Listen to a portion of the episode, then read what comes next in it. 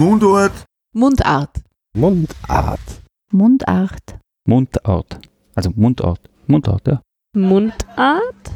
Mundart, Mundart. Podcast. Mundart. Die Stimmen der Sprache.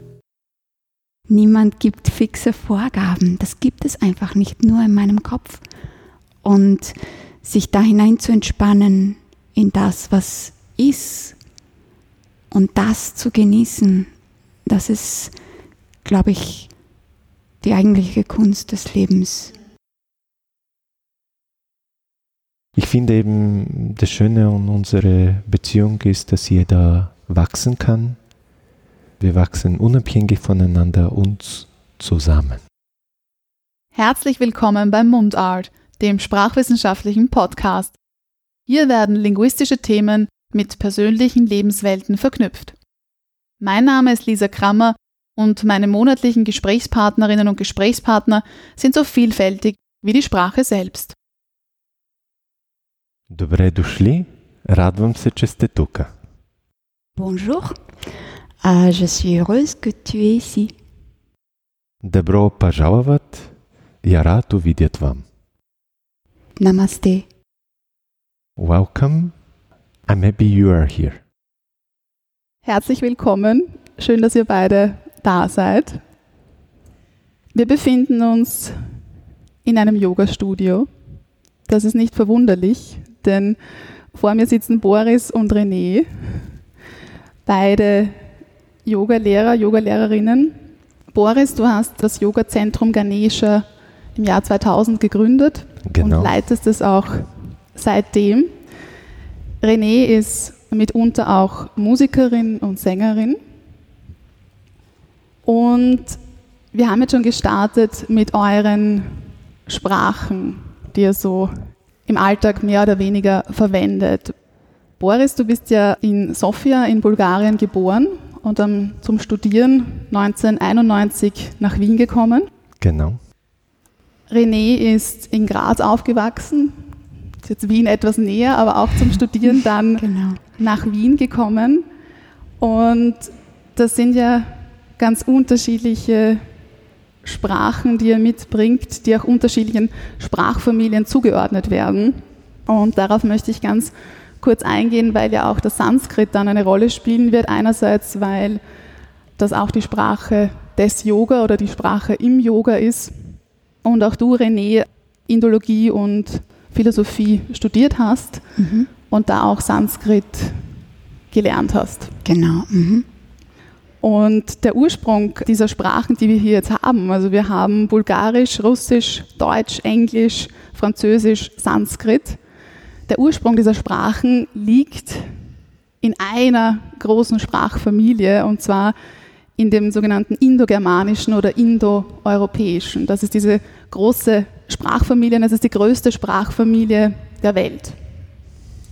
Und diese Ursprache sozusagen, wo der Ursprung, wo der genau auf der Welt ist, immer noch nicht ganz geklärt ist, aber diese Ursprache hat im Wortschatz, in bestimmten grammatischen Kategorien bestimmte Übereinstimmungen. Warum indogermanisch? Die Bezeichnung kam daher, dass das Indische im Osten und die im weitesten Westen vorkommende Sprache, das Germanische, das war dieser geografische Raum und deswegen indogermanisch, der aber in der heutigen Zeit nicht mehr zeitgemäß ist, weil auch noch weiter östlich Sprachen entdeckt wurden oder auch durch die europäische Kolonisation einfach so viel stattgefunden hat, dass diese Bezeichnung obsolet ist. Aber das Spannende ist eben, dass in diesem indogermanischen, indoeuropäischen Sprachraum, innerhalb dieser Sprachfamilie, gibt es wieder mehrere Sprachgruppen. Und das sind zum Beispiel das Germanische, das Italische, das Slawische, das Indo-Iranische, aber auch Griechisch, Baltisch, Keltisch.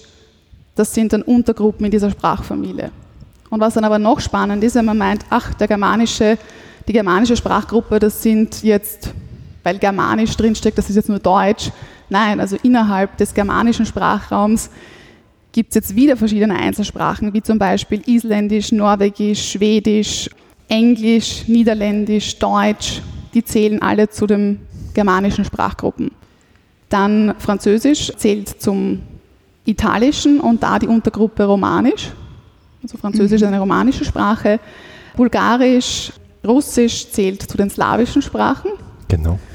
Und Sanskrit zählt zur indo-iranischen Sprachgruppe und hier wieder die Untergruppe der indo-arischen Sprachen, wo auch Hindu, Urdu, Bengali dazugehört. Also unglaublich vielfältig und das Spannende ist eben, dass jetzt all die Sprachen, die wir jetzt hier sprechen, zu dieser einen Ursprache, zu dieser einen großen Sprachfamilie gehören. Das heißt, es gibt hier auch bestimmte Ähnlichkeiten in den Sprachen, die wir sprechen. Im Gegensatz dazu, nicht indogermanische europäische Sprachen wären zum Beispiel Estnisch, Finnisch, Ungarisch. Also wenn ihr an die Sprachen ah, ja. denkt, die sind ganz anders. Die kommen zum Beispiel von, von der uralischen Sprachfamilie mhm. und die funktionieren ganz anders. Oder auch Türkisch. Türkisch kommt von den altaischen Sprachen, von der altaischen Sprachfamilie. Das funktioniert auch ganz anders. Oder außerhalb von Europa Japanisch, Koreanisch. Mhm. Also das so als Einstieg in unsere Sprachenwelt.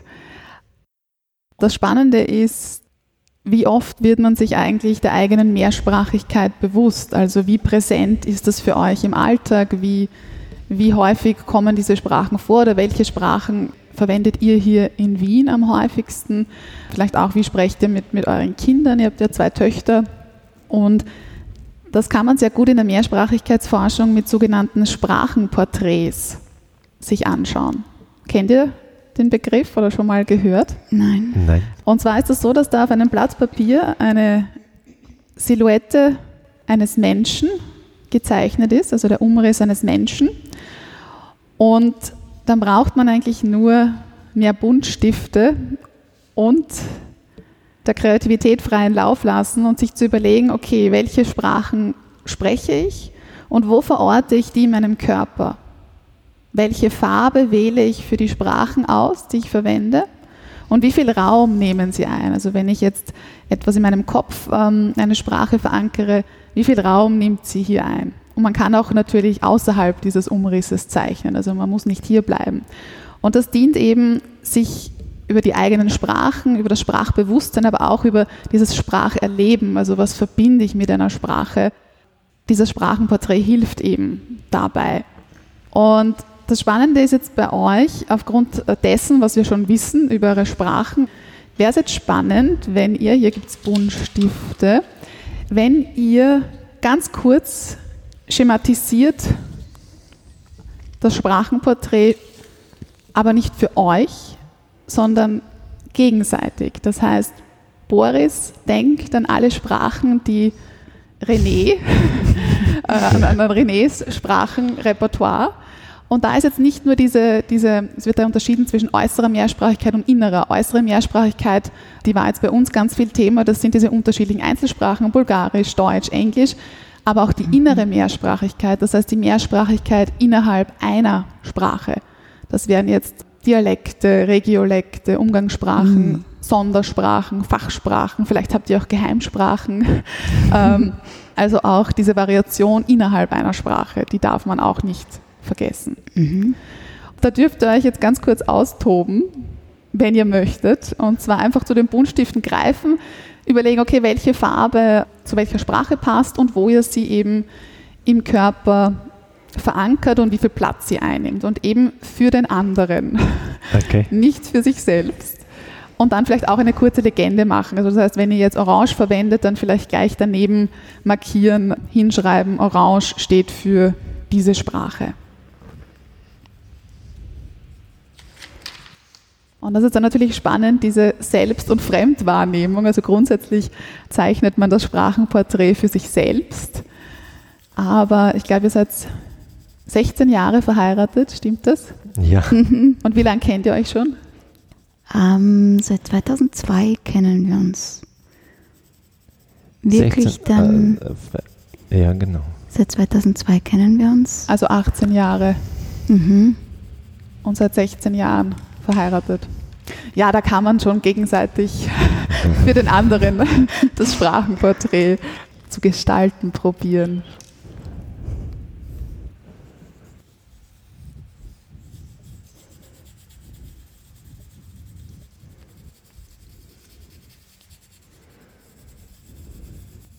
Ja, vielleicht auch nicht vergessen, Sanskrit, Yoga, also Sprache des Yoga, Sprache im Yoga, inwieweit ihr beim Yoga unterrichten die Asanas, die Körperhaltungen auf Deutsch ansagt oder auf Englisch oder auf Sanskrit. Ja, Sanskrit verwende ich wenig im Unterricht. Ich versuche die Sachen umzuschreiben, weil die Leute es auch nicht kennen. Ich habe auch Sanskrit gelernt. Und diese Genauigkeit der Sprache ist sehr interessant. Und du kannst sehr schnell etwas anderes sagen, weil Betonung sehr starke Rolle spielt. Da gibt es diese eine Geschichte von dem, in den einen Ashram, wo ich war, haben wir in Shivananda Ashram, also im Jahr 99, da gab es ein, ein sehr netter Inder, der immer dabei war so, und am Rande so gesessen ist. Und wir haben ihn, ich habe ihn einmal gefragt, wie ist es für dich? Ich meine, wir singen jetzt jeden Tag Mantren und sprechen wir es jetzt überhaupt richtig aus? Also, wie, wie ist es für dich? Also, wie, weil es waren doch nicht so viele Europäer in den Ashrams manchmal. Ist es authentisch, was wir machen? Ja. Und dann hat er äh, gesagt, dass es sehr schön war für ihn, das erste Mal, wo er gekommen ist. Da hat er von draußen so gehört, die Leute singen und er hat so ein bisschen versucht zu verstehen, worüber singen die Leute und irgendwas mit Schweine und Kühe und dann ist er näher gekommen und hat gesagt, ja, also Schweine, Kühe und dann und dann ist er reingekommen und hat gesehen, die Leute inbrünstig voll, aus vollem Herzen singen über Schweine und Kühe und er war so begeistert, dass er gesagt hat, da bleibe ich. Ja. Und da hat er gesagt, eigentlich, ja, also natürlich ist die Aussprache nicht jetzt ganz perfekt, aber man macht es aus dem Herzen und so mit, das ist, was er anzieht oder das ist, was er so gut findet. Mhm. Ja.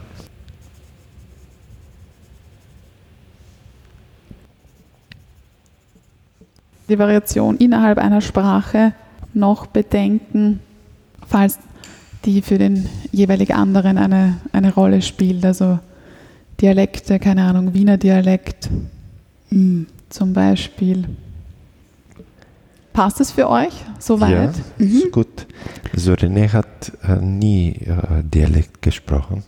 Ich kann zwar, aber ich verwende es jetzt im Alltag oder um mit Menschen konkret zu sprechen, verwende ich es gar nicht.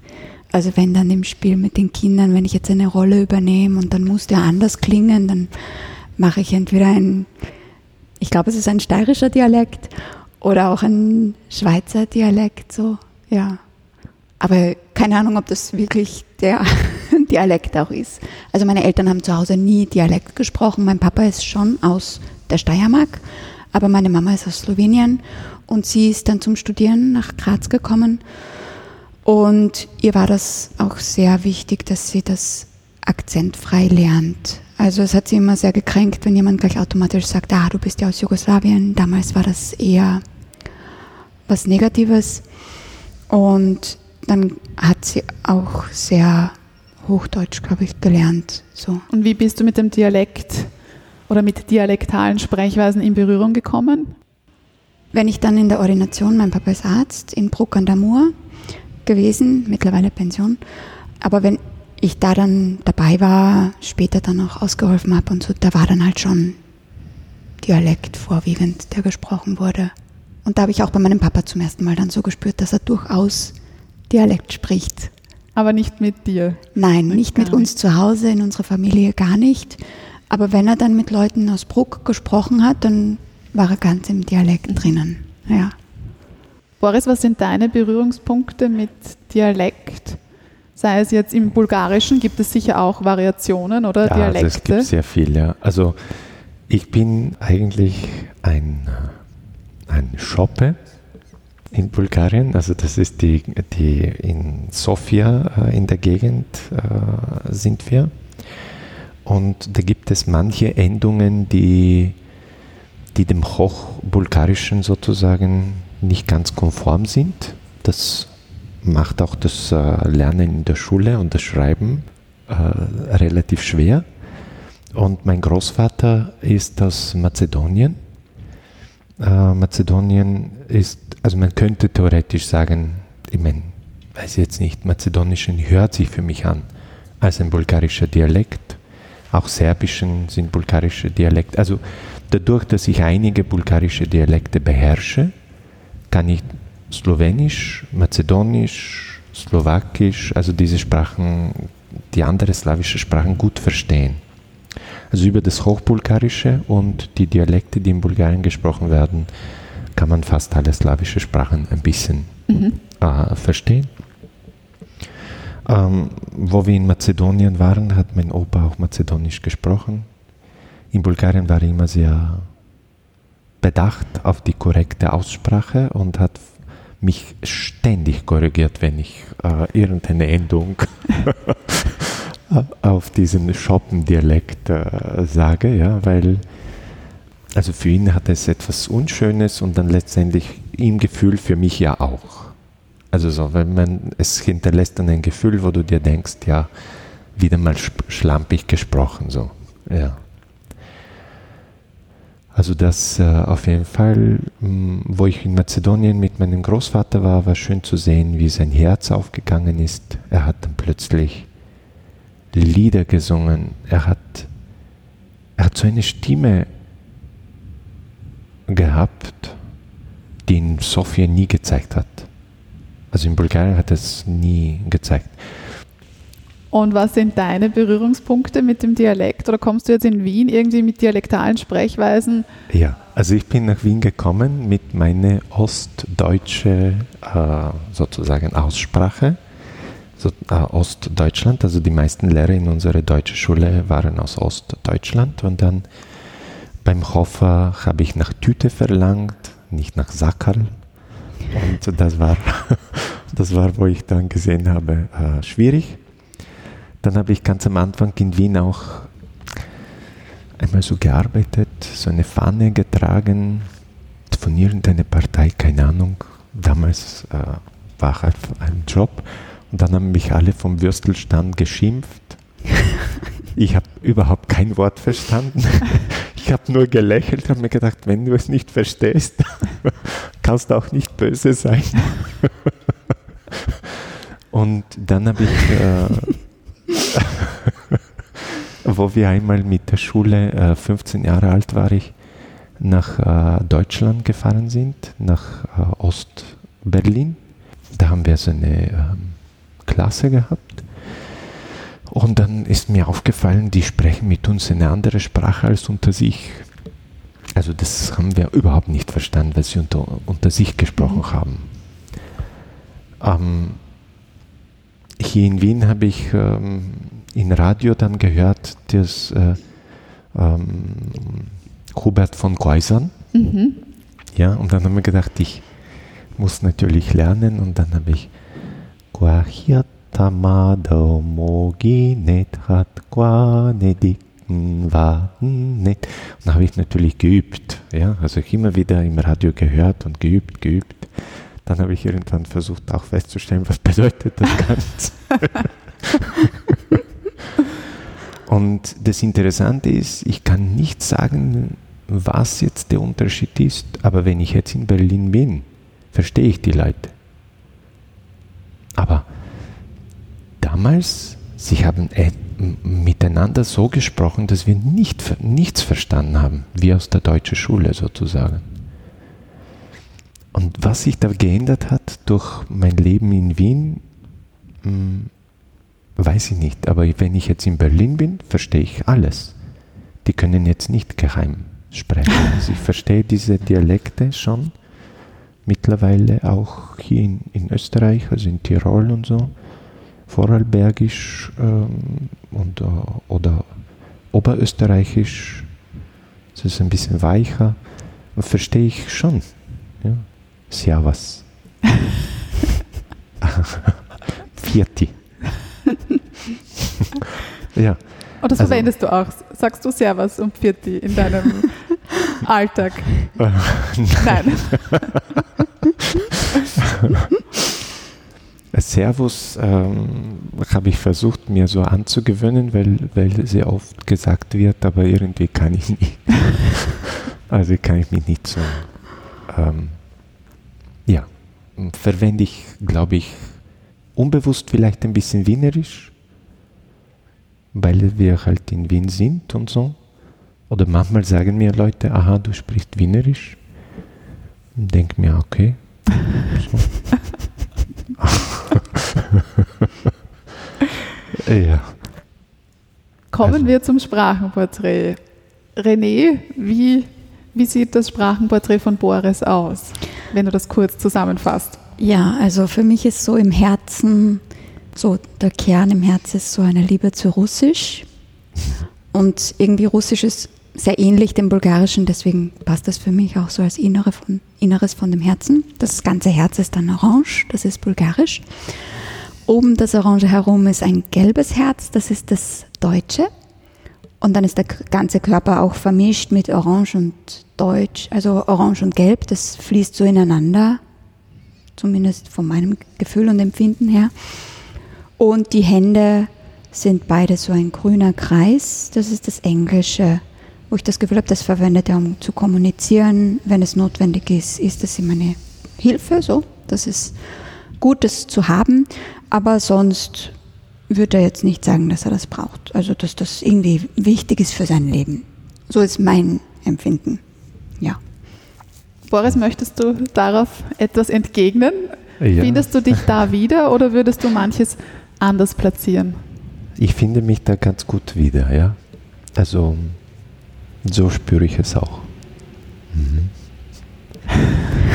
Also ich, äh, wo du vorher auch gesagt hast, auf Deutsch, äh, also ich denke auch auf Deutsch. Ich, ich denke manchmal zu sehr auf Deutsch. Ich äh, denke weniger dann Bulgarisch. Und träumen? Träumen tue ich auch sehr oft auf Deutsch. Ja, und in Bulgarien einmal hat mich ein Taxifahrer gefragt, wo habe ich so gut Bulgarisch gelernt? Weil ich äh, eben diese äh, Satzkonstruktionen äh, sehr schnell, also von Deutschen ins Bulgarische äh, übertrage. Also äh, falsche Satzkonstruktion im Bulgarischen immer Verwende. wieder sich einschleichen. Einschleichen. Also wenn Mhm. man da nicht aufpasst, so einschleicht. Das habe ich einmal bei äh, einer Englischvorlesung gehört, dass viele, die Deutsch sprechen, auf Englisch eine falsche Satzkonstruktion verwenden. Also diese und- 1 zu 1 Übersetzung, die dann. Ja, genau. Ja. Ja. Und da sowas merke ich natürlich, dass mir mit, mit dem Bulgarischen passiert, wenn ich auf Bulgarisch unterrichte. Äh, immer wieder waren wir jetzt beim Yoga-Lager oder Seminar in Bulgarien, dann fällen mir plötzlich, da sind meine Scherze nicht so überzeugend. Merke ich. Weil in, im Deutschen sage ich manchmal auch so ein Scherz oder so eine, ähm, um die, so eine Geschichte erzähle ich so, damit die Leute so etwas vielleicht besser verstehen können. Und äh, habe festgestellt, das tut mir, äh, tut mir jetzt mit dem Bulgarischen schwerer mittlerweile. Mhm. So. Ja, so, weil in deinem Alltag, wann sprichst du Bulgarisch? Gar nicht, oder? Kaum. Kaum. Genau. Also ich habe versucht mit den Kindern äh, Bulgarisch zu sprechen. Ich wünsche mir immer wieder, dass ich es mehr tue. Irgendwann habe ich angefangen auf Bulgarisch äh, zu schimpfen, wenn sie etwas nicht ganz gut gemacht haben. Und dann habe ich gedacht, okay, soll auch nicht sein, weil also, also es, ich denke mir immer, ich möchte es so sagen, dass, sie- dass sie mich verstehen, dann sage ich es auf äh, Deutsch, dann stelle ich fest, ich werde sowieso nicht gehört, dann denke ich mir, ist ja vollkommen egal, was ich für eine Sprache spreche und so kommt mir im Sinne, jetzt rede ich doch Bulgarisch und dann, dann am Ende stelle ich fest, ich rede dann Bulgarisch, wenn ich das Gefühl habe, ich werde nicht gehört. Und dann habe ich mir gedacht, okay, also soll auch nicht sein. Und so habe ich da ein bisschen losgelassen. Kommen wir zum Sprachenporträt von René. Also für mich äh, hat René etwas, also deswegen habe ich jetzt bewusst eine Sprache dazu gemalt, die, die vorher nicht so direkt das Thema war, aber ich spüre schon das Slawische, also das äh, Slowenische von ihrer Mama ist irgendwie da. Und das formt so ihre Mentalität, kann ich auch sagen, auch vielleicht, wenn jetzt nicht die Worte sind, aber so ähm, irgendwie vom Herzen spüre ich schon, dass das da ist, ihre, ihre Mama ist schon da. Und Deutsch verwendet sie in den Alltag mit den Kindern, ist sie sehr, also ich würde sagen, das ist die, die Sprache, die immer da ist. Aber wenn es um Kreativität geht, habe ich so in dem Bauch und ein bisschen im Kopf Kreativität, Hände, dann ist, äh, tut sie sich leichter, mit ein Lied auf Englisch zu singen. Es gibt keine Lieder, die sie auf Deutsch singt.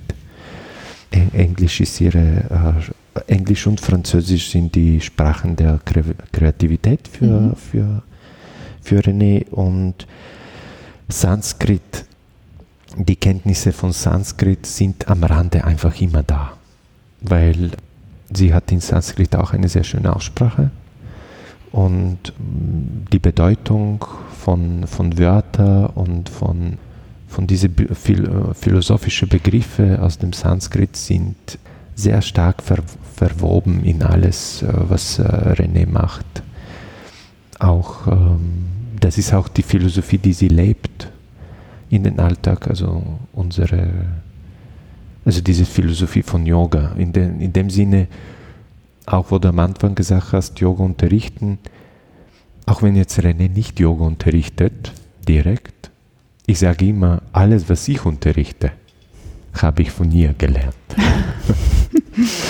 Weil in, durch die Gespräche, die wir miteinander ähm, führen, da kommt eben diese Tiefe, die aus der Beschäftigung mit, der, mit dem Yoga eigentlich entsteht und mich auch weiterführt. René, wie, wie ist das für dich? Ist das stimmig oder siehst du manches ja, anders? Ja, schon. Es ist schon sehr stimmig, genauso. Vielleicht sogar besser, als ich es gemacht hätte. und auch schöner, ja. So wie er es beschrieben hat. Ja kommen wir jetzt zu dem, zu dem Sanskrit. Wie kann man das fassen? Einerseits wird es ja auch als diese Sprache im Yoga, aber auch dann diese heilige Sprache im, im Hinduismus mhm. bezeichnet. Wie kannst du uns Sanskrit näher bringen? Ja, also Sanskrit ist eine sehr interessante Sprache. Es war ja auch bei uns eigentlich üblich, dass unsere Sprache ein Gesang war. Also früher haben die Leute sich Sachen gemerkt und auch miteinander kommuniziert, manchmal durch Gesang. Und im Sanskrit oder auch in Indien ist das noch sehr lebendig und das finde ich sehr eine große Bereicherung, das auch zu hören und zu erleben. Es wird ja die Sanskrit-Texte, die schon sehr alt sind und ursprünglich nur mündlich überliefert wurden, die werden auch heute großteils oder so wirklich unter Indern, unter Brahmanen nur mündlich überliefert. Also da gibt es weiterhin einen Skeptizismus gegenüber dem gedruckten. Und wenn man bedenkt, dass das eben einen Rhythmus und eine Melodie hat, dann versteht man das, weil das kann man durch die gedruckten Worte nicht. Also das ist der Klang die genau, Aussprache. Der Klang, die Aussprache und auch das Versmaß, wie man das jetzt anordnet. Und es ist aber eine große Hilfe, weil dadurch können, kann man sich, also ich weiß nicht, ob ich es kann, wenn ich nicht einen Lehrer habe, der mir das auch so unterrichtet, aber in Indien wird das halt so unterrichtet und dann können sie sich wirklich mehr bändige Werke auf die Art und Weise auswendig lernen merken und auswendig lernen, genau. Und dann gibt es so kurze Sätze oft dazwischen, das sind dann wie so Titel von dem nächsten Kapitel und das funktioniert dann oft wie ein Mantra. Und dann, wenn der Schüler dann das Ganze auswendig gelernt hat, dann fragt der Lehrer vielleicht ja und sagt dieses Mantra und dann weiß der Schüler automatisch gleich das ganze Kapitel oder das ganze Werk das heißt, das Mantra funktioniert auf die Art und Weise wie ein Schlüssel, das für den Schüler natürlich konkret diese Tür öffnet. Aber das Interessante ist, dass es auch für uns, wo wir gar keine Ahnung manchmal haben von dem, von dem, was dahinter steht, öffnet es trotzdem eine Kraft, eine Energie, die wir ganz konkret spüren können. Und das ist für mich sehr faszinierend an dieser Sprache. Das Sanskrit-Alphabet besteht ja, glaube ich, aus ca. 50 Buchstaben, Mhm, also genau. mehr als, als unser Alphabet. Und es gibt auch, ich glaube, man findet so fünf zentrale Mundpositionen, Ja, die man genau. auch erlernt, also wie dann die Zungenposition ist und was ja jetzt auch in, in der, innerhalb der deutschen Sprache oder dem Englischen, da gibt es ja vielleicht ja, nicht so viele Besonderheiten, würde ich sagen. Mhm. Es ist sehr interessant, weil es ist sehr logisch angeordnet eigentlich. Also der erst, erste Buchstabe im, oder der erste Konsonant im Sanskrit ist das. Und zwar ist das, wenn man so ausspricht, Ga, ist das ganz hinten, dort wo der, ähm, ganz hinten im Kehlkopf. Und so geht es dann weiter, weiter, weiter nach vorne bis zu den Lauten, die man mit M, also mit den Lippen ausspricht.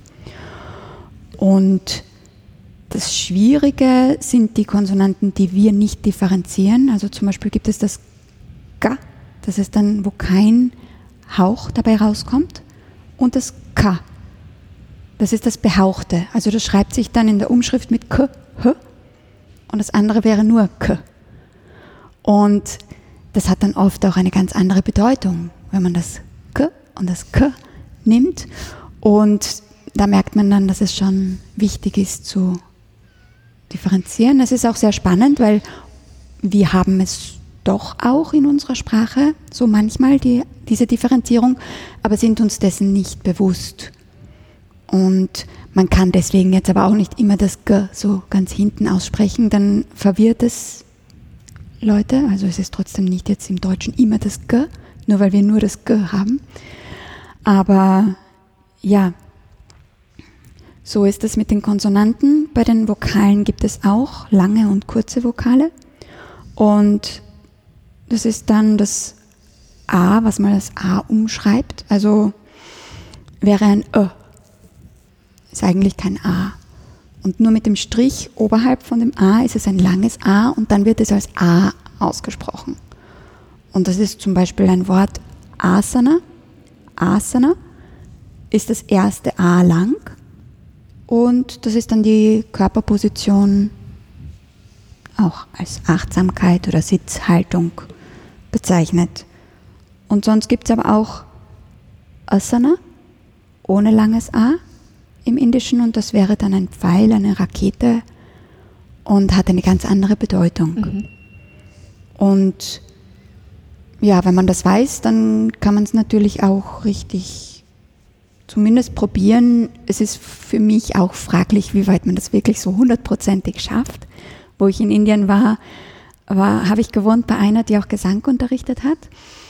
Und sie hat gesagt, wow, du sprichst das alles so gut aus. Und dann hat sie mich aber immer so geschimpft bei den behauchten Konsonanten. So Dharma, zum Beispiel Dharma. Sie hat gesagt, nein, nein, still not correct, still not correct. und ich habe mich so bemüht. Und es war echt, also sehr, sehr schwierig, das Zu verinnerlichen. ja so zu verinnerlichen, dass, dass man es auch richtig ausspricht. Dass es ein Inder sogar, also dass sogar ein Inder damit zufrieden ist. Also wenn wir jetzt die Verben hernehmen, die Zeitwörter, dann ist es ja im Deutschen so, wenn ich im Wörterbuch nachschlage, dann ist es die Nennform, der Infinitiv, zum Beispiel gehen suche ich. Und im Sanskrit ist es die, Verbalwurzel. genau, man muss die. Verbalwurzel Genau, kennen. ja. Das ist ähm, Das ist ein andere, ein anderer Zugang, aber auch irgendwo sehr logisch, weil man dann automatisch auch weiß, von wo kommt jetzt dieses Wort. Das wird uns manchmal mit der deutschen Sprache erst irgendwann bewusst, ah ja, ähm, erfinden, das hängt ja mit finden zusammen. Und dann wird einem so das, aber im Sanskrit ist das automatisch, dass wenn man jetzt hingehen sucht, dann sucht man, die Wurzel wäre dann geh. So. Ähm, und dann weiß man gleich, dass das die Herkunft von diesem Wort ist. Und das, ja, ist einfach so ein bisschen ein Umdenken, aber man kommt dann recht schnell rein. Es gibt sehr wenige Verben, die dann wirklich ganz anders, wo die Verbalwurzel ganz anders ist, so dass man das lernen muss und dann weiß man auch, ah ja, das ist eine Ausnahme. Und du hast schon die Schrift angesprochen. Es ist eine sogenannte Silbenschrift. Mhm. Devan, Devanagari. Devanagari. Mhm. Oder nur Nagari. genau, was zeichnet diese besonders aus? Ähm, also die Schrift selber fand ich jetzt nicht so schwer zum Lernen. Anders wie beim Chinesischen, wo man ja wirklich für jeden Begriff und ein anderes Zeichen hat. Von dem her ist es ganz klar und übersichtlich. Man weiß, diese Silben gibt es und die lernt man einfach. Es ist bei jeder Silbe auch ein Vokal dabei. Also wenn man jetzt K, K schreiben will, dann ist das automatisch ein K. Und wenn man dann das Ö weggeben will, dann macht man einen Strich unter dem, unter diesem Zeichen. Aber es gibt eben, ja, eine überschaubare Menge an Zeichen, die man da jetzt lernt. Dann gibt es noch die Ligaturen, das sind dann zusammengesetzte Konsonanten, weil eben ein K ist immer ein K mit dem A dabei. Und wenn man jetzt Qua sagen will oder Kra, dann gibt es dann bestimmte Zusammensetzungen, die auch recht logisch und verständlich sind, wenn man die alle Zeichen schon mal kann, dass man sagt, ah ja, so wird das dann zusammengesetzt in der Schrift. Und genau, also die Schrift ist, auch wenn man es lernt, wird da kein großer, kein großes Aufsehen darum gemacht, die Schrift zu lernen. Das lernt man meistens auch selber alleine zu Hause. Und ja, im Unterricht wird der Fokus auf die Grammatik und auch sogenannte Sandi-Regeln, die sind so ein bisschen komplex, wo dann das Ende von einem Wort sich zum Beispiel anpasst. Ein S wird dann zum Beispiel ein Sch, wenn ein Ch folgt und solche Sachen. Dazu kommen wir auch nachher noch. Das Om wird ja auch, also diese bekannte Silbe Mhm. oder Mantra Om, ähm, wird ja auch anders geschrieben eigentlich. Oder es sind ja eigentlich andere Buchstaben, nicht OM, sondern AU. Ja, genau. Mhm. Und gibt es im Sanskrit auch Variationen? Also gibt es auch sowas wie verschiedene Aussprachen, also auch hinsichtlich Dialekte oder dialektalere Formen? Oder Mm, Meines Wissens her nicht. Also meines Wissens her ist das Sanskrit schon immer, weil jede natürliche Sprache ist ja nicht homogen, sondern ja, verändert sich. Das stimmt natürlich, aber das Sanskrit ist schon eher eine mm, so Hochsprache oder Gelehrtensprache, wo die Brahmanen es verwenden, um zu rezitieren, um jetzt bei einer Feier sowas Festliches vorzutragen. Aber es ist, es gibt schon Dörfer, wo das auch gesprochen wird, so ganz explizit. Und ich war auch mal im Sommer, da gab es in Deutschland an der Uni eine Sanskrit Summer School wo wir dann auch wirklich Sanskrit gesprochen haben, so ich heiße René, dort steht eine Pflanze. Aber Also ist eher so ganz- nicht üblich. Es ist eher nicht üblich. Also es hat sich auch ähm, irgendwie lustig angefühlt. Wir haben dann auch ein Theaterstück vorgespielt auf Sanskrit. Aber was mir am besten gefallen hat, war wirklich so das Rezitieren von ähm, Mantras oder Stellen aus der Bhagavad Gita. Ja, Bhagavad Gita ist so die, die Bibel, oder? Oder wie kann man das als, als Ja. eine Art von Bibel genau schon. sehen? So für viele Hindus ist das so ein Alltags, ähm, ja, so wirklich sehr wichtig für den Alltag und es wird auch sehr geschätzt. Das heißt, im, im heutigen Indien, wenn, wenn wir jetzt gedanklich hinreisen würden, dann sprechen die Englisch, oder? Ja, Relativ- viele sagen so Englisch. Englisch. dann sprechen sie Hindi, Urdu, Bengali, je nachdem, wo man genau hinkommt. Ja, genau. Und das Sanskrit aber jetzt in der mündlichen Form nur für die Rezitation von Mantras und Texten, oder? Ja, und es können auch nicht alle Inder Sanskrit. Also wo ich damals nach Indien gefahren bin, waren viele sehr überrascht und positiv angetan, dass jetzt jemand aus dem Westen hier gekommen ist und sie kann Sanskrit. Und manche ältere Menschen habe ich dann auch gespürt, als würden sie so die jüngere Generationen anschauen und sagen, na schau, sie lernt das sogar.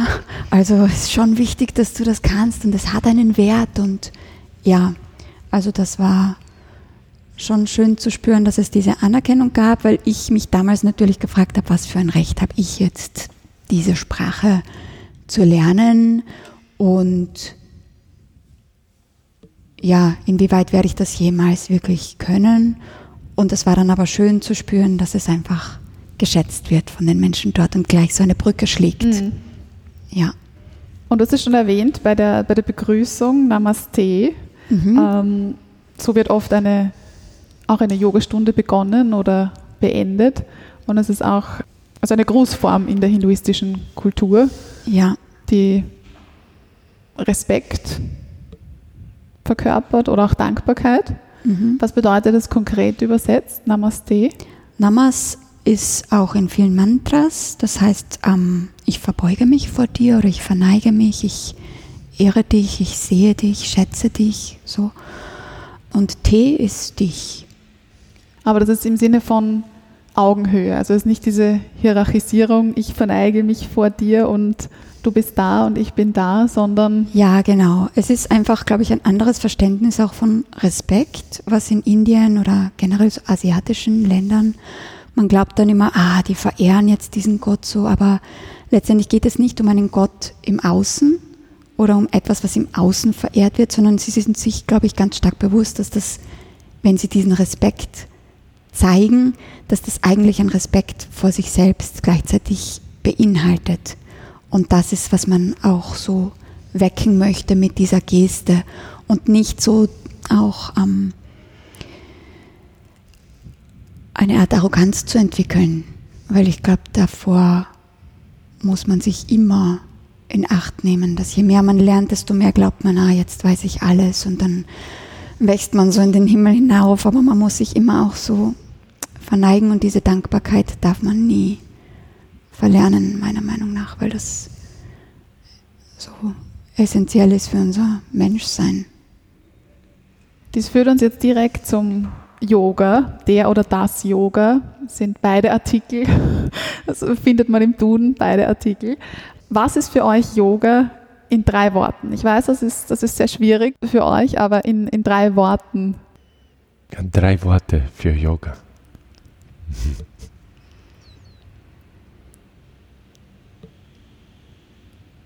Also was es jetzt für euch ist. Wir werden dann noch darüber sprechen, wie euer Weg zum Yoga war. Was sicher vielleicht anders, als er jetzt ist, aber wie seht ihr Yoga jetzt oder was ist es für euch in drei Worten?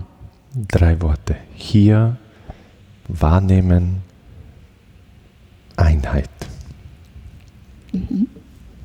René? Für mich wäre es Verbindung, Aufmerksamkeit,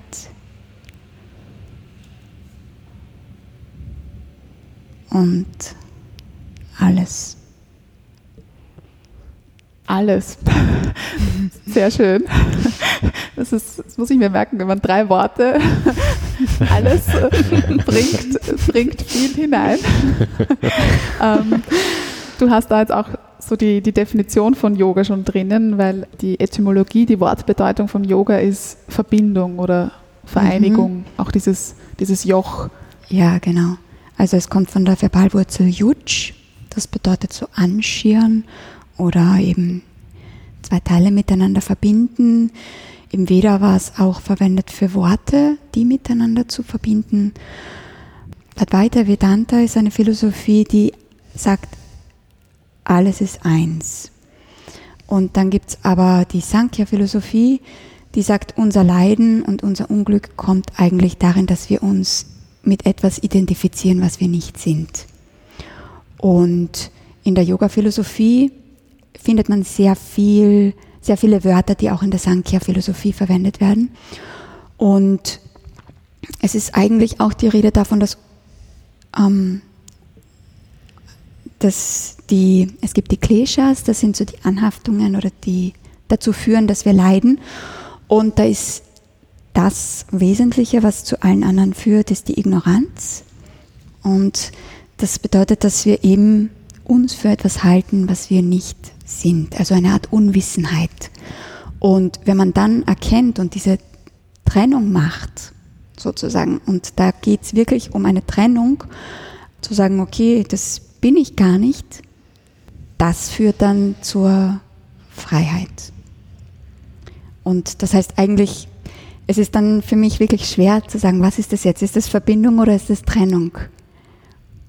Und wenn man dann so darunter geht, ist es beides irgendwie auch, führt ja letztendlich zu demselben. es ist ein anderer Zugang, aber ja, ich sehe da jetzt auch nicht so den großen, das große Problem damit. Ja, aber es kommt darauf an, von welcher Philosophie man das auch betrachtet. Wenn wir zum Beispiel die Yoga-Sutren von Patanjali hernehmen, das ist so die erste systematische Niederschrift indischer Yoga-Philosophien, da werden ja auch die Asanas ganz genau beschrieben, die Körperhaltungen zum Beispiel. Ähm, aber Yoga muss man auch dazu sagen, Yoga ist ja nicht nur Asanas, die Körperhaltungen, sondern es gibt ja auch Pranayamas, Atemübungen oder auch Mudras, diese Handgesten, genau. Fingerübungen mhm. oder auch die Mantras, wo wir noch zu sprechen kommen. Also eigentlich ein, ein sehr, sehr vielfältiger Werkzeugkoffer, so könnte man es vielleicht, vielleicht sehen. Und bei Patanjali findet man im zweiten Yoga Sutra, das natürlich auf Sanskrit verfasst ist und in Versform, das lautet Yogas Chitta Vritti Nirodha. Nirodha. Nirodha. Mhm. Also Yoga ist jener Zustand, in dem die seelisch-geistigen Vorgänge zur Ruhe kommen. Mhm. Ist das für euch auch eine Definition von Yoga, ein, ein Blickwinkel, den ihr vertreten könnt? Ja, also genau dieses Sutra ist auch für mich interessant, weil dieses zur Ruhe kommen, es ist interessant, sich die verschiedenen Übersetzungen im Laufe der Zeit anzuschauen. So in den 60er Jahren wurde das oft übersetzt mit ähm, Unterdrücken, wo die seelisch-geistigen Vorgänge unterdrückt werden ähm, oder die Strömungen des Geistes. Und dann kam so die Wende, glaube ich, wo auch so ein Widerwillen gegen die Unterdrückung und man vielleicht auch gesehen hat, dass es nicht gut ist, Gefühle zu unterdrücken, wo man gesagt hat, es ist ein zur Ruhe kommen. Aber zur Ruhe kommen ist dann fast das Passives, was, wo man denkt, das passiert vielleicht von selber, was aber nicht der Fall ist. Also man muss sich schon bemühen. Und da ist für mich das Bild von der Töpferscheibe sehr schön, weil meine Mama töpfert und da war ich mal mit ihr bei einem Seminar. Da habe ich gerade meine Diplomarbeit geschrieben und ich habe so über das Wort Niroda so meditiert, reflektiert und bin noch ein bisschen festgesteckt. Und dann musste ich auf der Töpferscheibe üben. Und da geht es darum, dass die Töpferscheibe dreht und dreht und dreht sich und du musst den Ton in die Mitte bringen. Wenn du schaffst, den Ton zu zentrieren, bewegt er sich nicht. Sonst eiert er die ganze Zeit mit, mit der Bewegung. Wenn er dann in der Mitte ist, ist er komplett still. Aber die Töpferscheibe dreht sich trotzdem weiter. Also die hat nicht aufgehört, sich zu drehen. Aber der Ton in der Mitte ist still und durch die Bewegung kannst du ihn dann auch formen und du hast dann unglaubliche Möglichkeiten, was du damit machen kannst. Aber du brauchst ja die Bewegung und die Töpferscheibe. Und das war für mich dann schon so ein Aha-Erlebnis, wo ich gespürt habe, ja, genau, davor war immer, habe ich mir so vorgestellt, ja, und dann meditiert man und irgendwann ist nur noch ruhig. Und dass das aber gar nicht so ist, die Bewegung ist weiterhin da und der Lärm, die Geräusche und alles ist weiterhin da, aber auch die Emotionen, genau. die Gedanken. Aber du bist in der Ruhe und schaffst es da zu bleiben. Das ist eben die Kunst und das ist eine Übung, die man auch jeden Tag üben darf, damit man das einfach kann und ja. Nicht ja, es ist auch eine Übung, sich irgendwie schneller auszuklinken, sozusagen aus dieser Welt und dann sozusagen ein bisschen in die innere Welt, oder? Es ist schon ein In sich gehen.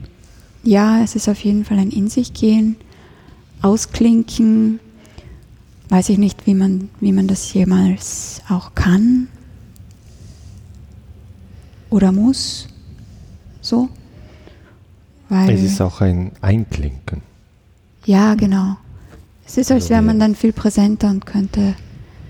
Also Yoga äh, eigentlich, also es wird heutzutage leider sehr als eine Ablenkung sehr viel geübt. Ja, also du gehst jetzt hin, um ja zur Ruhe zu kommen und die Dinge zu vergessen, die sonst du im Alltag hast. Ja? Alles loslassen. Alles loslassen und, Und das ist, das finde ich eben nicht, dass es beim Yoga passiert. Beim Yoga ist es umgekehrt. Du schaltest ein, also deswegen sage ich nicht äh, abschalten, sondern bitte einschalten. Und ich finde einfach, was äh, René jetzt gerade gesagt hat, möchte ich auch so ein Beispiel geben aus der Entspannung. Zum Beispiel, was ich beim Entspannung sehr wichtig finde, wenn ich eine Entspannung ansage, ist den Leuten bewusst zu machen, dass wir jetzt eben die Muskeln entspannen und, und ich, wir liegen ruhig am Boden und es ist eigentlich eine totale Bewegungslosigkeit. Und dann in diesem Moment, wo du diese Bewegungslosigkeit spürst, dass du gleichzeitig wahrnimmst, stimmt nicht. Ich atme, mein Herz schlägt, mein Blut fließt. Und weil das alles perfekt ineinander eingestimmt funktioniert, kann ich hier ruhig liegen. Wenn eine dieser Dinge aufhört, dann bin ich nervös, springe ich auf, oder? Also wenn ich jetzt plötzlich feststelle, ich kann nicht mehr atmen oder mein Herz schlägt plötzlich nicht oder, oder äh, die Verdauung funktioniert nicht weiter, also das, da kann ich nicht. Äh, und deswegen die Dinge, die gut zentriert in uns vorgehen, die merken wir nicht. Wir merken nur das, was sozusagen aus der Reihe tanzt.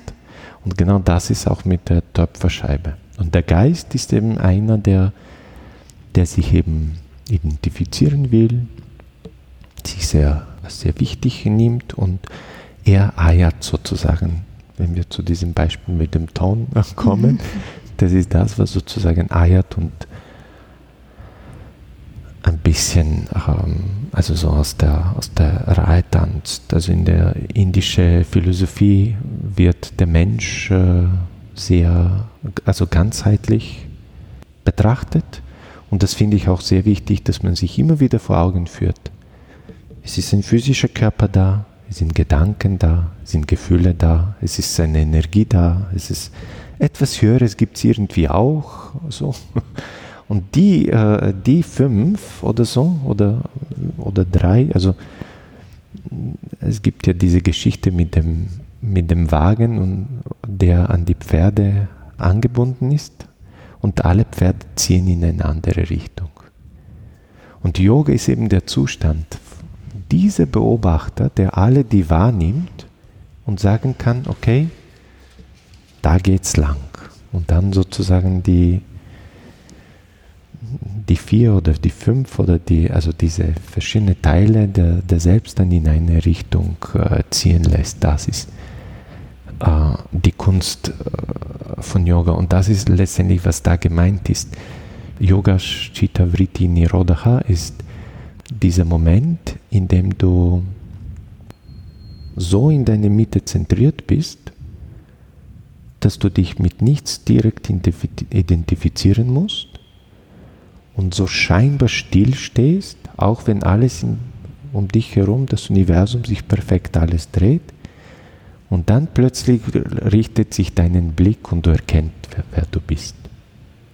Weil es keine Störungen mehr sind, die dich beschäftigen und du so plötzlich dein Selbst siehst. Also das ist dann für mich dann Yoga. Und, und René, ähm, sie hat es jetzt nicht so direkt so gesagt, aber einmal hat sie mir gesagt, also eigentlich die Yoga ist nicht vereinen, sondern trennen. Und das finde ich eigentlich sehr, seitdem sie es gesagt hat, beschäftigt mich das sehr stark, weil, weil eben wir sprechen von Vereinen und alles ist eins, aber was ist dieses alles? Was ist dieses alles, was eins ist? Und so kommt zuerst eben das Trennen, um die verschiedenen äh, Dinge dann, also die wir dann vereinen wollen, zu sehen. Ja? Mhm. Wenn willst du, also was willst du da jetzt alles vereinen? Ja? Mhm. Also das finde ich sehr. Mhm. Und es sind auch immer diese, diese Gegensätze im Yoga, die man irgendwie ausbalanciert. Also es ist immer in gleichem Maße zum Teil Konzentration und Fokus oder auch in den Asanas Stabilität, aber zum gewissen Grad braucht es dann auch dieses Loslassen und auch eine gewisse Leichtigkeit. Also das finde ich ist das Faszinierende daran, dass diese Polaritäten sein dürfen, Ja, genau. Mhm. Mhm. dass man die nicht ausschalten kann, sondern nur ein bisschen ausbalancieren. Und manchmal ist ein bisschen mehr die Komponente der Stabilität stärker, aber gleichzeitig darf ich nicht verharren, sondern muss dynamisch bleiben, körperlich und, und, Ja, und genau. geistig Ganz Ja. genau. sozusagen. Genau. Mhm. Und bei den Asanas, weil du jetzt die Pferde und den Wagen erwähnt hast, im Yoga kann man ja unglaublich viel sein. Also Hund, man hat herabschauender Hund, hinaufschauender Hund, man, man ist mal eine Taube, ähm, ein Baum, ein Dreieck. Woher kommt diese Vielfalt? Einerseits aus der Tierwelt und äh, woher kommen diese, diese Bilder und Vorstellungen? Also in den Yoga Sutras selber wird jetzt gar nicht so viel von Asanas gesprochen. Asana ist einfach die Sitzhaltung. Genau, und da werden die genauen Ausführungen beschrieben. Genau, aber es ist nur das Sitzen als solches. Also das ist ein Sitz. Und die verschiedenen Yoga-Übungen als solche, wie wir sie jetzt kennen, kommen eigentlich aus der Hatha Yoga Pradipika. Das ist eine andere Schrift, die ist erst später gekommen. Und da ist sehr viel auch vom Tantra eingeflossen. Und beim Tantra geht es auch darum, dass man einfach die Erde als solche schätzt und den Körper. Das war so eine Bewegung, wo auch das als Möglichkeit gesehen wurde, um zur Befreiung zu kommen. Also nicht nur das Meditieren, ähm, sondern eben konkret der Körper als solches. Und ich glaube, dadurch, dass sie sehr viel von der Natur, also sehr naturverbunden waren, dass da auch sehr viel die Tiere beobachtet wurden und sich da einfach Inspiration geholt wurde von der Tierwelt. Also die russischen Astronauten zum Beispiel haben Yoga gemacht, weil im Weltall, wo die Gravitation nicht da ist, funktionieren Yoga-Übungen trotzdem. Also ein Lotussitz hält die Muskulatur trotzdem aktiv, weil er in sich abgeschlossen ist und Gravitation nicht braucht. So behauptet mein Yogalehrer, der Yoga ist ja gar nicht auf der Erde entstanden, sondern irgendwo zu uns gekommen. Wie ist Yoga zu euch gekommen? Also, was war euer persönlicher Weg zum Yoga und wie hat sich die Sichtweise darauf verändert? Also beim Boris, du hast ja technische Mathematik und Informatik in Wien studiert und auch als Programmierer gearbeitet und dann einen anderen Weg eingeschlagen. Nein, ich habe zuerst mit Yoga angefangen. Aber Yoga, genau. Ich würde sagen, du hast schon als Kind, oder? Genau, also ich, Yoga. ich habe, bevor ich in die Schule gegangen bin, schon wo ich sechs Jahre alt war, habe ich äh, Yoga kennengelernt. Und Wodurch? Wie, wie lernt man als Kind Yoga kennen? Meine Mama hat es ein bisschen gemacht und ich erinnere mich noch jetzt an diese Szene, wo ich da äh, reingekommen bin und sie hat so probiert, ein paar Yoga-Übungen und ich habe gesagt, na, was ist das? Möchte ich auch probieren? Und dann konnte ich es besser als die Mama, was mich total begeistert hat. Das zum ersten Mal mache ich etwas, was die Mama nicht kann und ich kann das. und Und was hat dich fasziniert dran? Als Kind und als Jugendlicher? als Kind hat es mich fasziniert, dass, es die, dass ich es besser kann als die Mama. Also schon ein dann- gewisser Ehrgeiz. Genau. Und dann habe ich äh, in dem Buch, ein bisschen später, habe ich dann immer wieder so, also weil ich äh, habe die Bilder geschaut und ich wollte natürlich alles können, weil ich konnte noch nicht alles, was auf den Bildern stand und habe so weitergeübt. Und dann, äh, wo ich in die Schule gekommen bin und lesen konnte, habe ich dann gelesen, in dem Vorwort von Buch stand, dass die russischen Astronauten Yoga machen. Ich wollte mein ganz Leben lang Astronaut werden und habe das angesehen als ein Zeichen, ich kann mein Training zum Astronaut schon einmal beginnen. und dann habe ich äh, mit noch mehr Eifer geübt, äh, Yoga. Dann ähm, war ich vielleicht, weiß nicht, wie alt die waren, acht, neun oder zehn, Star Wars gekommen im, im, Mhm. im Kino. Das war, glaube ich, der erste Film, den ich in einem Kino gesehen habe, Star Wars. Also das war so überwältigend und dann der Yoda, der Yoda fast schon Yoga, ja, also so, hat so von diese Kräfte gesprochen und irgendwie von Yoga habe ich auch schon so gespürt, diese, diese Kräfte und das hat mich dann nochmal begeistert, dass da jetzt diese Kräfte auf mich zukommen, wenn ich da jetzt brav weiter übe.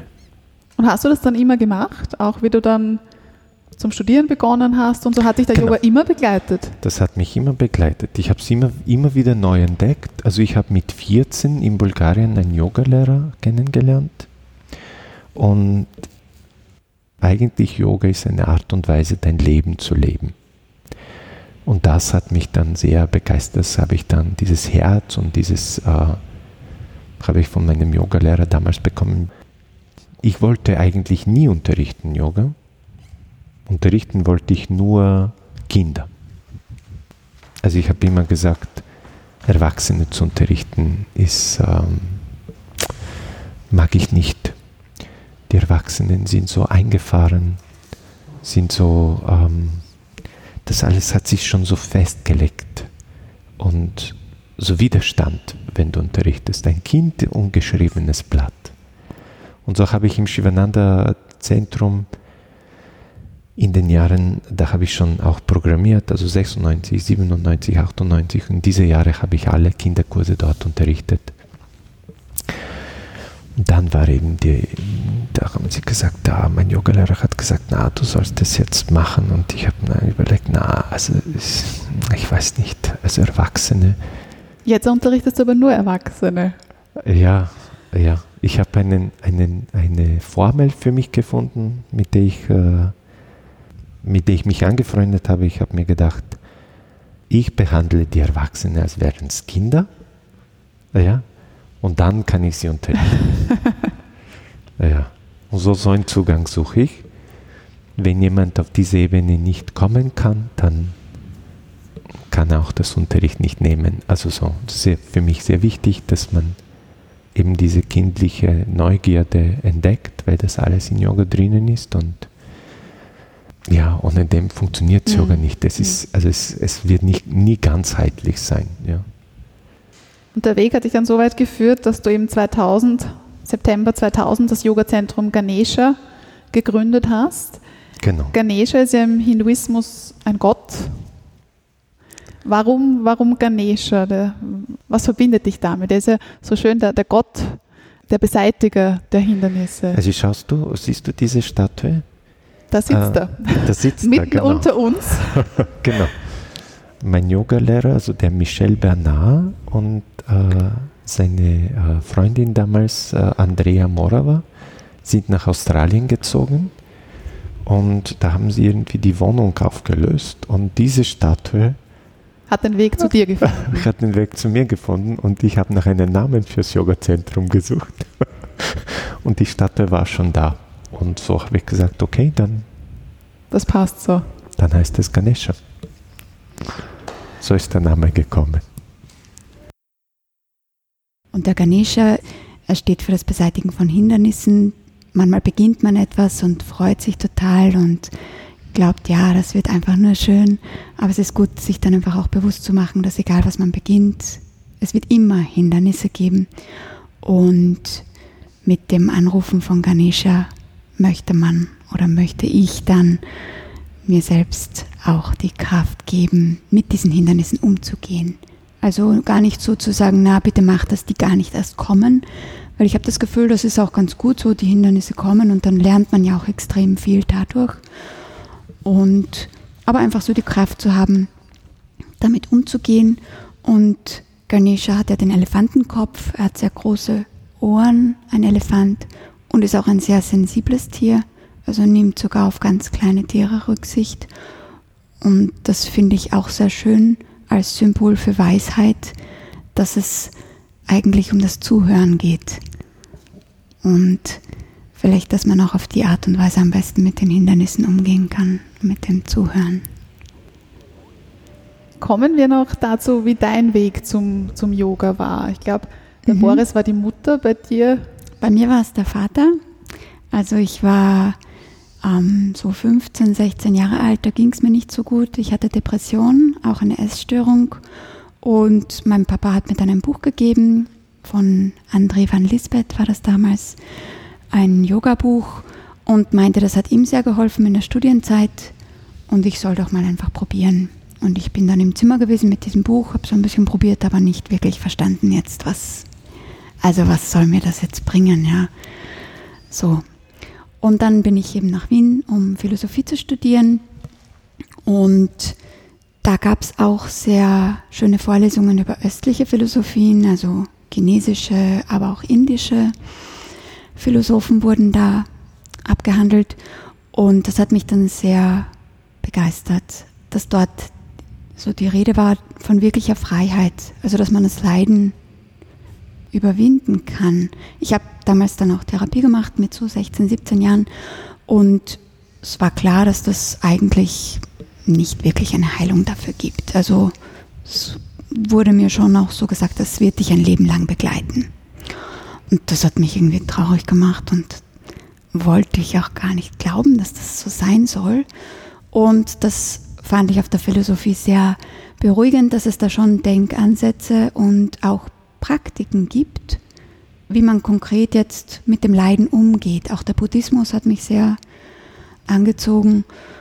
Und so habe ich dann eigentlich mit der Yoga-Praxis begonnen. Also während des Studiums? Während dem Studium, genau. Damals auf der USI, dann hat eine Freundin von mir von dem Yoga-Zentrum Ganesha erzählt. Und dann bin ich hierher gekommen. Und so habt ihr euch kennengelernt, über Yoga? Ja, mhm. und so haben wir uns auch über Yoga kennengelernt, genau. Spannend. Ja. Und jetzt haben wir schon gesprochen, ihr seid, ihr kennt euch 18 Jahre lang. Mhm. Was ist der Klebstoff eurer Beziehung? Was würdet ihr sagen? Ist es das, dass ihr so viele gemeinsame Projekte und schon viele gemeinsame Hobbys, sehr viele Interessen teilt? Mhm. Da gibt es ja auch unterschiedliche Theorien, dass es sehr viel Ähnliches anzieht oder braucht man eher aber auch die Gegensätze, Personen, die ganz was anderes beruflich machen, aber in den Werten übereinstimmen. Aber was ist jetzt der Klebstoff eurer Beziehung? Wie bereichert ihr euch? Was, was hilft, was hilft nicht?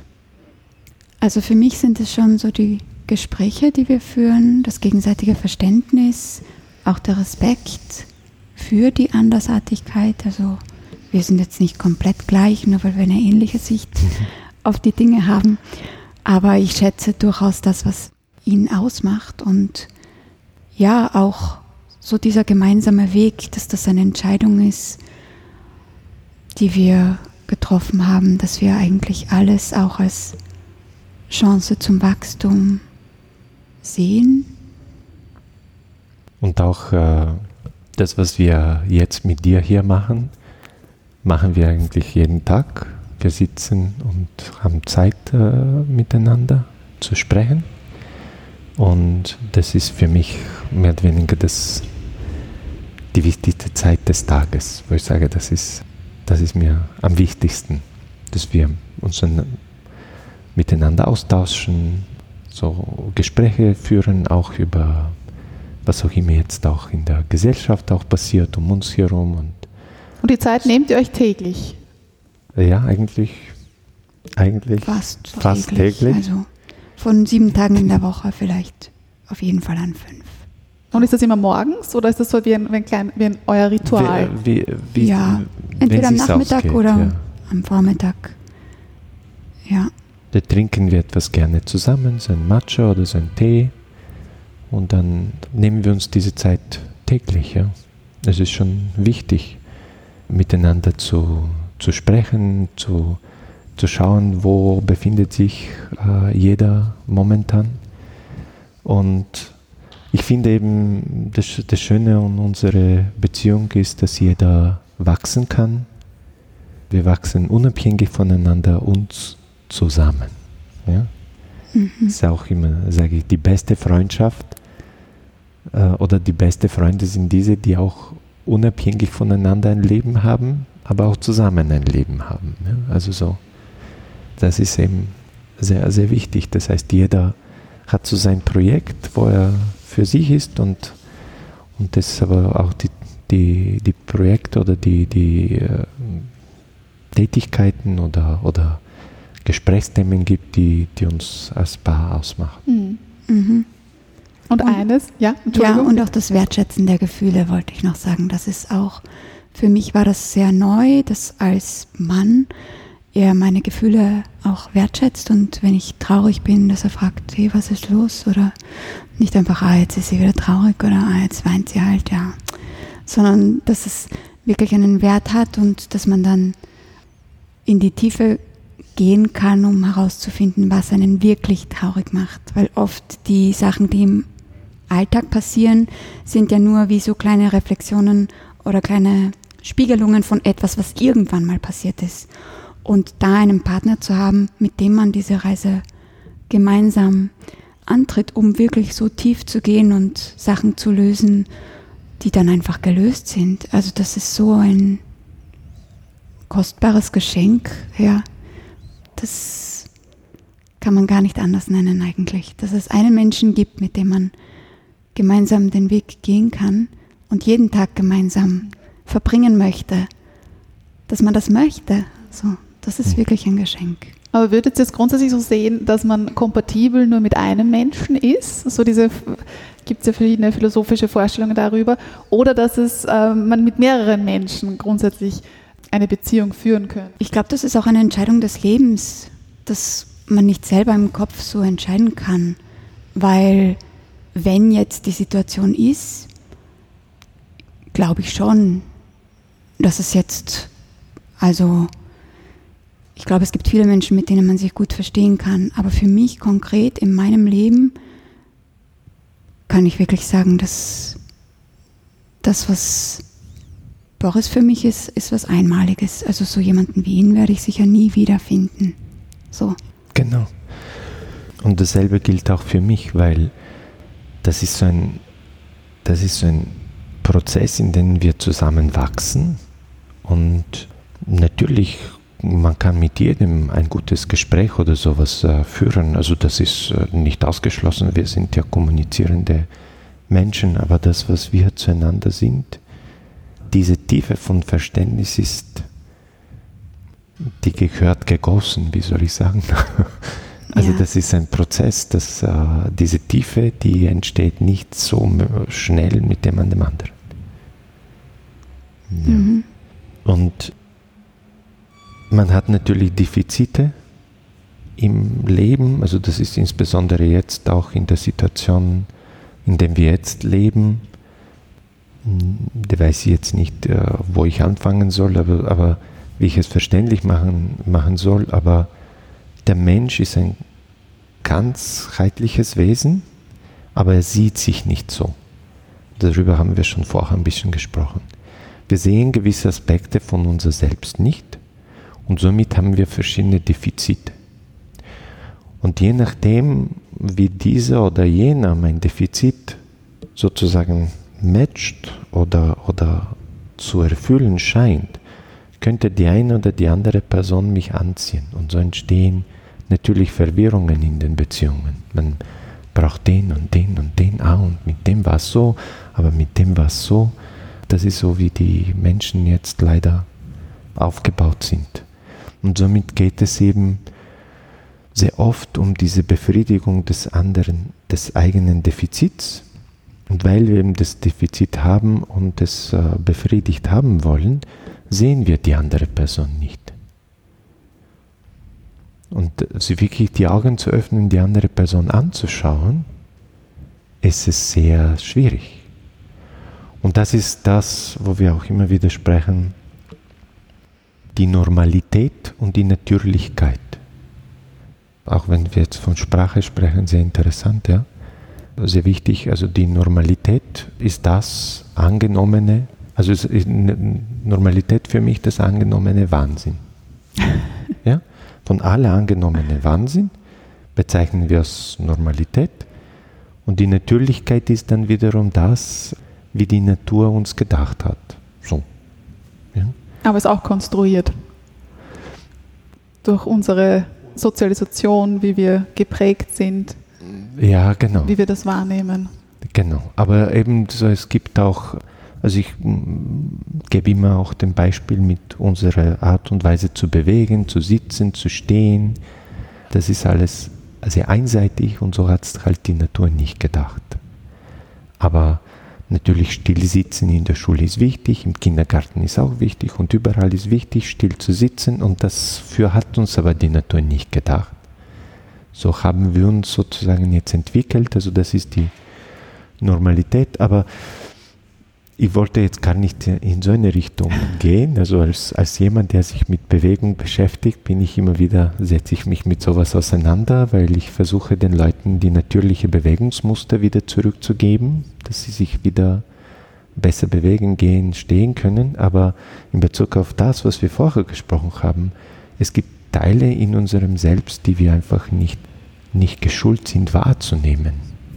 Und das ist eine enorme Arbeit oder, oder also es, es bedarf eine enorme Konzentration, sich auf das zu, zu entsinnen, also immer wieder zu, dorthin die Aufmerksamkeit zu lenken, weil nichts auf diese, in unserer Gesellschaft dich automatisch dorthin mhm. führt.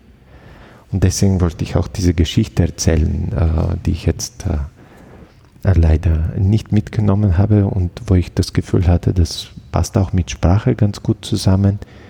Es geht um dieses Prinzip von Wahrhaftigkeit, also Satya. Und zwar äh, ist es äh, in Alice Christensen, hat ein Buch geschrieben, Yoga des Herzens. Ich finde es sehr schön, wenn man sich mit Yoga äh, beschäftigen möchte und über diese, mit diesen Grundprinzipien Yama und Niyama, also die fünf Verhaltensregeln Yamas und die fünf äh, Verhaltensregeln Niyamas, also Niyamas zu dir selber und die Yamas in Bezug auf andere. Und dort eben gibt es das Prinzip von Wahrhaftigkeit und da hat einer von ihren Schülern folgende Geschichte erzählt. Er wollte einfach ausprobieren, einmal eine Lüge zu erzählen. Und hat überall eben verbreitet, sein Auto wurde ihm gestohlen. Das Auto war eigentlich in der Reparatur und er hat einen anderen Ersatzauto und nach zwei oder drei Wochen hat er wieder sein altes Auto. So. Aber er hat das erzählt, jemand hat diese Geschichte bekräftigt und nach einigen Wochen hat er festgestellt, er tut sich schwer mit der Wahrheit. Er hat jetzt irgendwie das Gefühl, das Auto wurde tatsächlich gestohlen. Und irgendwann, äh, viele Jahre später, viele Jahre später, hat er sich erwischt, wie er nachdenkt, was ist damals mit diesem Dieb passiert? Wurde er gefasst? Ja? Eigentlich ist alles nicht gar nicht passiert. Ja? Und, und so sind wir durch so kleine Unwahrheiten in uns selber, ja, sind wir eigentlich neben uns, auf eine Nebenspur. Ja? Und interessanterweise natürlich viel passiert auch durch die Sprache durch die Interpretation von Wörtern oder also auch in den Yoga Sutras wird also dieses äh, Savitarka Samadhi, also Savitarka Samadhi ist der Zustand, in dem du das vollkommene Verständnis über die Logik erreichst. Dass du sozusagen weißt, dieses Wort bedeutet das, es bezeichnet dieses Subjekt und in meinem Kopf denke ich mir aber das. Und die drei Dinge miteinander vermischen, das ist Leid. ja. Und, und da aber diese Erkenntnis, um die zu differenzieren, ja, also diese Erkenntnis zu haben, die zu differenzieren, ist eben diese eine der Vorstufen von Samadhi. Also zu sagen, okay, der hat es gesagt, hat es aber nicht so gemeint oder er hat so gemeint und ich muss es nicht auf mich nehmen. Also es ist es entsteht so eine sehr plastische Beziehung da. Äh, und das natürlich verlangt sehr viel Nachdenklichkeit. Aber in der Zwischenzeit sind wir da gefangen. Und durch die kleinen Unwahrheiten, an die ich glaube oder nicht glaube, bin ich eigentlich neben der Spur. Und dadurch natürlich habe ich diese Defizite. Und jemand zu finden, mit dem ich mich dann verstehe, ist es dann natürlich problematisch und nur für eine Zeit möglich. Für jemanden zu finden, mit dem du für immer sein möchtest, musst du über das hinausgehen. Und das ist ein Prozess. Ich glaube jeden aber, Tag neu kennenlernen. Ja, ich glaube aber auch, dass für jeden etwas anderes wichtig ist im Leben. Also das unabhängig ist von den eigenen Vorlieben oder was man selber entscheiden würde für sein Leben. Manchmal denkt man sich vielleicht, ja, ich möchte Familie und ich möchte Kinder, aber das ist vielleicht nicht der Weg, der einem wirklich am meisten zum Wachstum verhilft. Also für mich war es das Gegenteil. Ich habe jetzt nicht eine Familie im Augenmerk gehabt. Ich wollte einfach nur den Weg des Yoga gehen und das so ernsthaft wie möglich und auch nach Indien in einen Ashram und dort einfach als Nonne leben. Und das war so meine Vorstellung, die ich hatte. Und dann sind wir uns begegnet und irgendwie war das schön. Und ich dachte dann aber, ja, aber das ist nicht das, was eigentlich sein sollte. Und bis ich mich da hineingefügt habe und auch gesagt habe, hey, es ist, dass niemand gibt fixe Vorgaben. Das gibt es einfach nicht nur in meinem Kopf. Und sich da hinein zu entspannen in das, was ist und das zu genießen, das ist, glaube ich, die eigentliche Kunst des Lebens. Hm. Aber dann halt doch immer abzustimmen, ist das noch stimmig für mich? Ja, also genau. Wie, Mhm. Ja. wie geht es mir damit? Im zweiten Teil der Episode mit René und Boris dreht sich alles um das Thema Kirtan. Was das genau ist, wird noch nicht verraten, aber hier schon einmal ein kleiner Vorgeschmack.